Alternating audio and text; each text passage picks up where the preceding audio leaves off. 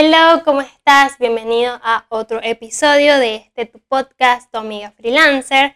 Yo soy Mila y bueno, con este podcast básicamente quiero ser esa amiga freelancer que me hubiese gustado tener al principio cuando yo comencé mi carrera. Te recuerdo que puedes escuchar este podcast en Spotify o verlo también en YouTube. Y bueno, te recuerdo que es importante para mí que te suscribas, le des like, dejes un comentario o dejes una calificación en Spotify para seguir haciendo este podcast y estos videos. Te recuerdo que también me puedes seguir en mis redes sociales, estoy como arroba del blog, me puedes escribir por allá también. Y bueno, en el video del día de hoy, el tema principal del día de hoy es cómo crear tu propia agencia de diseño. Si eres como yo, que no te gusta tener un jefe, que te gusta ser independiente, si ya estás harto también de trabajar en en otras agencias o para otros y quieres crear tu propia agencia de diseño, este episodio del podcast es para ti, así que quédate escuchando. Lo primero, ¿por dónde comenzar? Para evaluar y crear tu propia agencia de diseño hay que pensar, ¿quieres que sea una marca personal o que sea una marca comercial? ¿Y qué es una marca personal? Bueno, básicamente marca personal es donde tú mismo vas a ser la cara de esa agencia, de esa marca, es el que vas a ser la persona que te vas a mostrar en redes sociales, en Instagram, deberías eh, hacer videos, mostrarte y va a ser un poco tu toque. O sea, no va a ser como en nombre de otras personas, sino que va a ser en tu propio nombre. Así tengas un equipo detrás, lo vas a tratar como si fuese directamente en una relación con tus seguidores o con tus clientes. Entonces, ese puede ser una opción marca personal o marca comercial, es decir, que vas a tener un logo, no vas a salir tú directamente, van a salir de pronto todos los miembros de tu equipo y la, la dinámica va a ser un poquito diferente porque vas a hablar en nombre de como una empresa y no como en tu nombre y tus pensamientos como tal. Entonces, vas a decidir si quieres una marca personal o si quieres una marca comercial. Ambas son válidas. Eh, puedes elegir la que más se adapta a ti, la que más te sientas cómodo. Ahora, otro paso importante de los primeros pasos que tienes que dar es que obviamente tienes que elegir un nombre de la marca. Y no solo el nombre de la marca, sino que tienes que pensar en que si quieres registrar tu agencia de diseño como empresa en el país en el que estés, obviamente tienes que pensar en un nombre. Por lo general, em, siempre te dan tres opciones, siempre tienes que dar tres opciones de nombre para ver cuáles están registrados y cuáles no. Entonces, algo importantísimo, obviamente, una vez que definas si va a ser una marca personal que puede usar tu nombre una marca comercial, es que definas el nombre de tu empresa para poder registrarla. Otra cosa importante también es que definas a qué te vas a dedicar en esta agencia, qué servicios vas a ofrecer, cuáles son los problemas de tu cliente ideal, qué vas a resolver, qué problema vas a ayudar a resolver a tus clientes. Esto te va a ayudar muchísimo para poder ir a los siguientes pasos que ya te voy a explicar después, porque tienes que saber a quién le estás hablando, quién va a ser la persona y quién va a ser tu cliente ideal, porque esto te va a ayudar a diseñar, obviamente, después tu identidad visual, porque no es lo mismo diseñar algo para mujeres o que para hombres o que para hombres y mujeres de una edad comprendida específica. Entonces es importante que pienses cómo tu agencia va a ayudar a resolver un problema en el mercado y a quién se va a dirigir. Para poder pasar a la siguiente parte que sería eh, la creación de tu identidad visual y de tu branding. Obviamente en la identidad visual está tu logo, tu paleta de colores, eh, tus tipografías, tus elementos entonces, obviamente es importante que tengas una identidad visual profesional, porque si vas a hacer una agencia de diseño, obviamente si yo veo una agencia de diseño que tiene un logo feo, no, lo, no les voy a comprar y no voy a confiar en ellos. Esa es mi opinión personal. Yo creo que, o sea, por ejemplo, algo que me pasa mucho es ver en Instagram eh, agencias de diseño que a su vez su identidad visual no es muy coherente. Entonces, ¿cómo me vas a vender algo a mí que tú mismo no aplicas?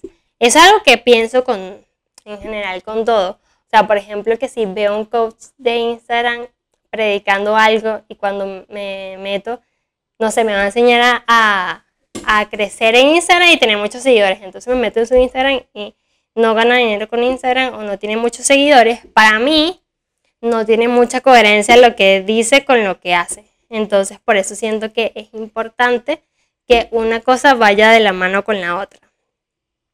Entonces, por eso te recomiendo que tengas un Instagram y un branding adecuado porque esta va a ser tu carta de presentación delante de los clientes. Es como tu currículum vitae.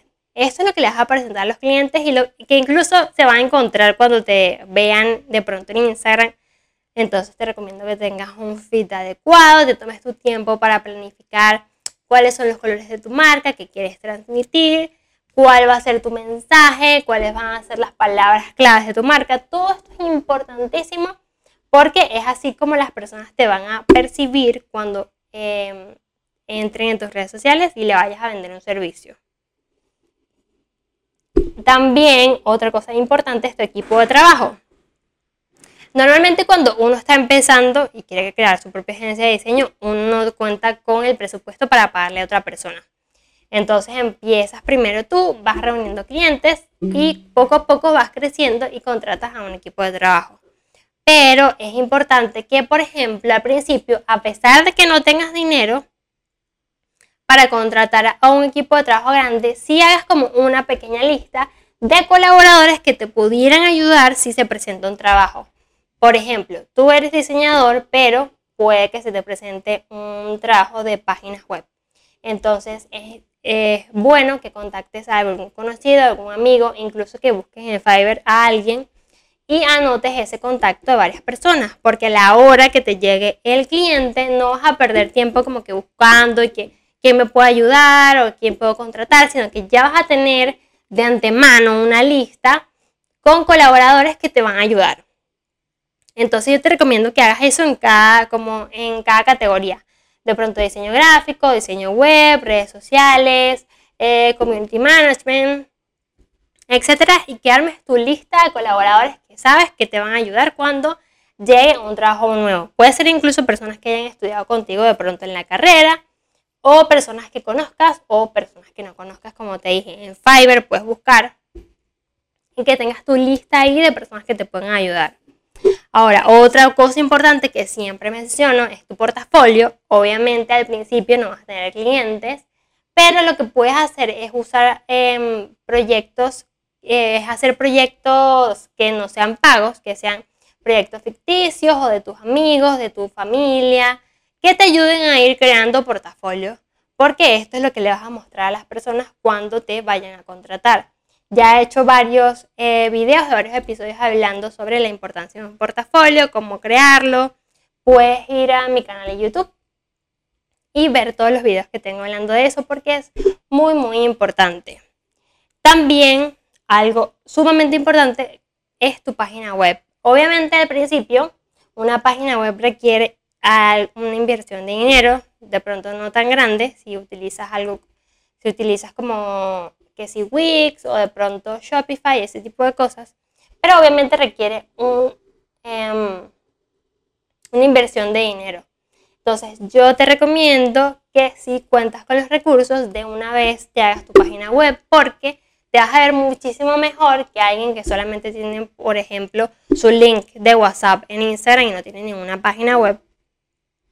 Entonces, yo te aconsejo que si puedes inviertas en una página web, por ejemplo, Wix es bastante accesible, un dominio no es tan caro, puedes conseguir dominios hasta en 5 dólares el año completo, dependiendo obviamente del dominio y de la época.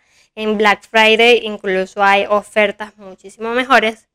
Entonces yo te recomiendo que investigues un poco cuáles son los costos de tener una página web y si puedes inviertas.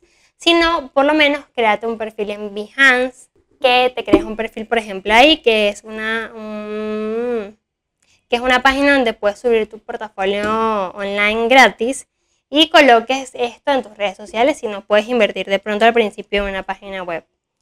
Y bueno, por último, obviamente que pienses en la forma de cómo vas a cobrar qué vas a utilizar, cuáles métodos de pago vas a proporcionar a los clientes, si van a ser, eh, vas a aceptar clientes internacionales o no, irte creando tus cuentas bancarias a nombre de tu agencia de diseño y la forma en que vas a cobrar, si vas a cobrar adelantado, si vas a cobrar adelantado, si vas a cobrar 50 50, etc. Es importante obviamente que pienses en esta parte.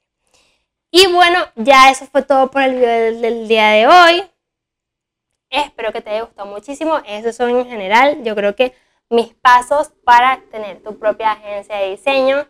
Espero que te haya gustado muchísimo este episodio. Recuerda suscribirte a mi canal de YouTube, si lo escuchas en Spotify, dejarme una calificación y bueno, también un comentario si hay algo que se me pasó o hay algún tema que quieres que hable. Nos vemos la semana que viene en otro episodio nuevo.